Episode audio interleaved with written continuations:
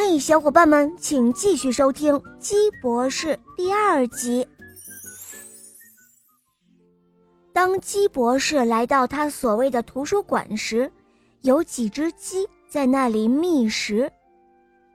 哦，您好啊，鸡博士。那些觅食的鸡每每见到鸡博士，都会肃然起敬。它们吃饱了肚子后。喜欢听鸡博士神侃书上的事儿。哦，你们好。鸡博士也骄傲地冲他的同胞们点点头。他可怜这些只知道吃不知道看书的同胞们。他奇怪，他们每天守着这一座知识的宝库，居然只用它填肚子。哦，鸡博士，这儿有一本书。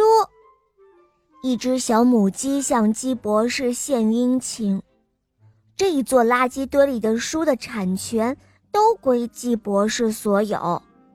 鸡博士天经地义地接过小母鸡递给他的书，书的第一页就吸引了鸡博士。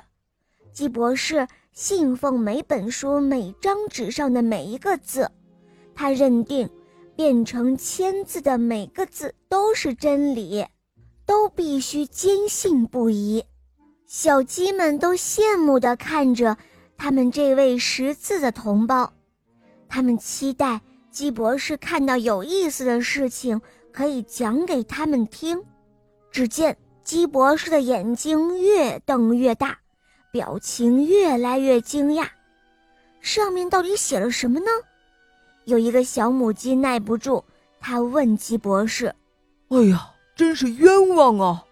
鸡博士突然冒出这么一句：“冤枉？谁冤枉？”大家都在问：“黄鼠狼冤枉啊！”鸡博士说：“小鸡们以为这位识字的同胞是中了邪了。这黄鼠狼可是咱们鸡类的敌人呐，呃，怎么会冤枉呢？”一只有一把年纪的老鸡问道。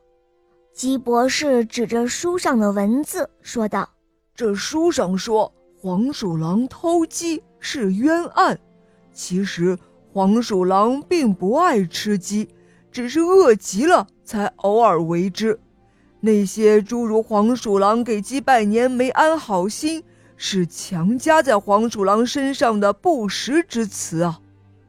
老鸡听了鸡博士的话，提醒他说：“别忘了。”你爷爷就是被黄鼠狼给吃掉的，鸡博士说：“呃，可能那也只是一个偶尔的现象。